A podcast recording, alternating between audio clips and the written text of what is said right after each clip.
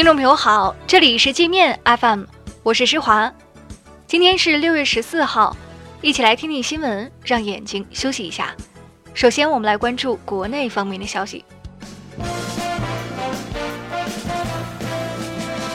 新华社发文批评精美分子跟着美国起舞，抹黑中国，帮美国政客涣散中国人的信心和斗志。文章说，那些得了软骨病的精美分子是非不分，无视美国对中国的欺压，竟然宣称美国讹诈中国是为了中国好。他们把中国人民的正义呼声和爱国情感污蔑为民粹主义、现代义和团。对这些荒谬言论，必须擦亮眼睛，高度警惕，绝不能听之任之。商务部决定从今天起，对原产于美国和欧盟的进口高温承压用合金钢无缝钢管征收反倾销税，其中针对美国公司的税率为百分之一百零一到百分之一百四十七点八，针对欧盟公司的税率为百分之五十七点九到百分之六十点八。央行前行长周小川说：“发达国家阻止不了中国的科技进步，中国将来会在很多方面领先。”周小川鼓励中国企业耐心拓展美国以外的新市场，即使美国彻底关上了大门，世界上还有很多人口需要中国产品。受美国操纵的港独分子暴力冲击香港特区政府总部和立法会，攻击维持秩序的警察。多名警察被打得头破血流。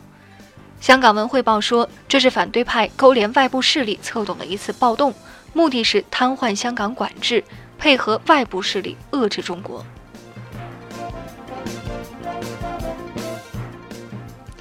美国国会重提涉港议案，给暴乱分子鼓劲儿，称要每年对香港的自治状态进行审议。中国外交部警告美方立即收回企图干预香港事务的黑手，放弃任何企图搞乱香港的妄想。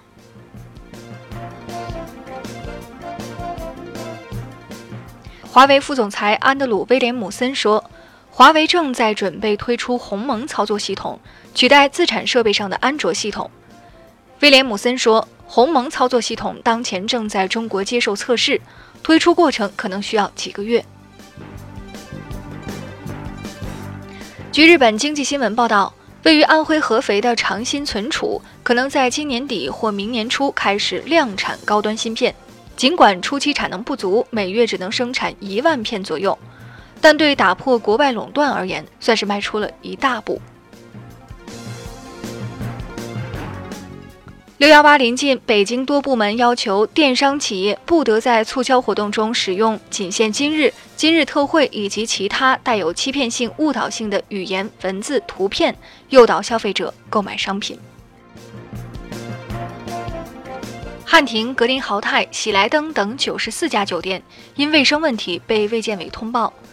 卫健委说，这些酒店未按规定对顾客用品进行卫生检测和消毒清洁。聘用的员工没有健康证就直接上岗。我们接着来关注国际方面的消息：华为向美国电信巨头收取十亿美元专利使用费，被臭名昭著的美国联邦参议院议员卢比奥污蔑为专利流氓。卢比奥称，华为用高昂的专利索赔报复美国。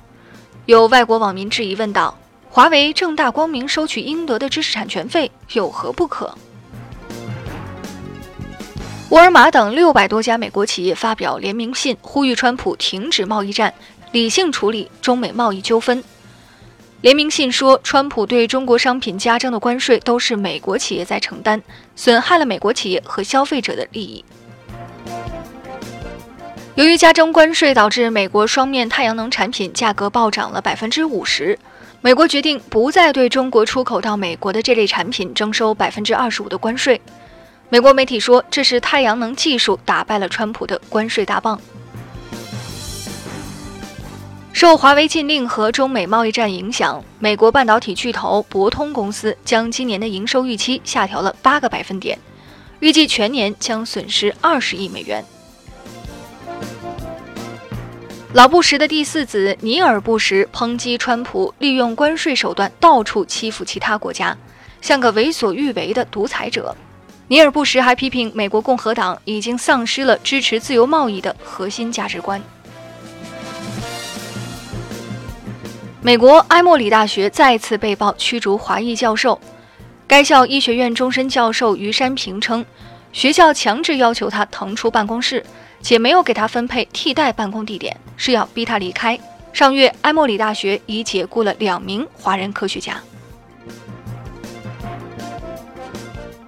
两艘载有日本货物的游轮十三号在伊朗的家门口阿曼湾遇袭，其中二十多名船员被伊朗救走。当时，日本首相安倍晋三正在伊朗访问。美国称这次事故是伊朗所为，伊朗回应说这是栽赃。在招生腐败案中受贿五十万美元的一名斯坦福大学教练，仅被法院判刑一天。由于这名教练已经在监狱里待了一天，法院宣判当天他就被释放了。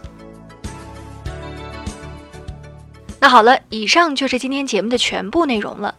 感谢您的收听，我是施华，欢迎您下载界面 App，在首页点击试听，找到界面音频，更多精彩内容等着您收听。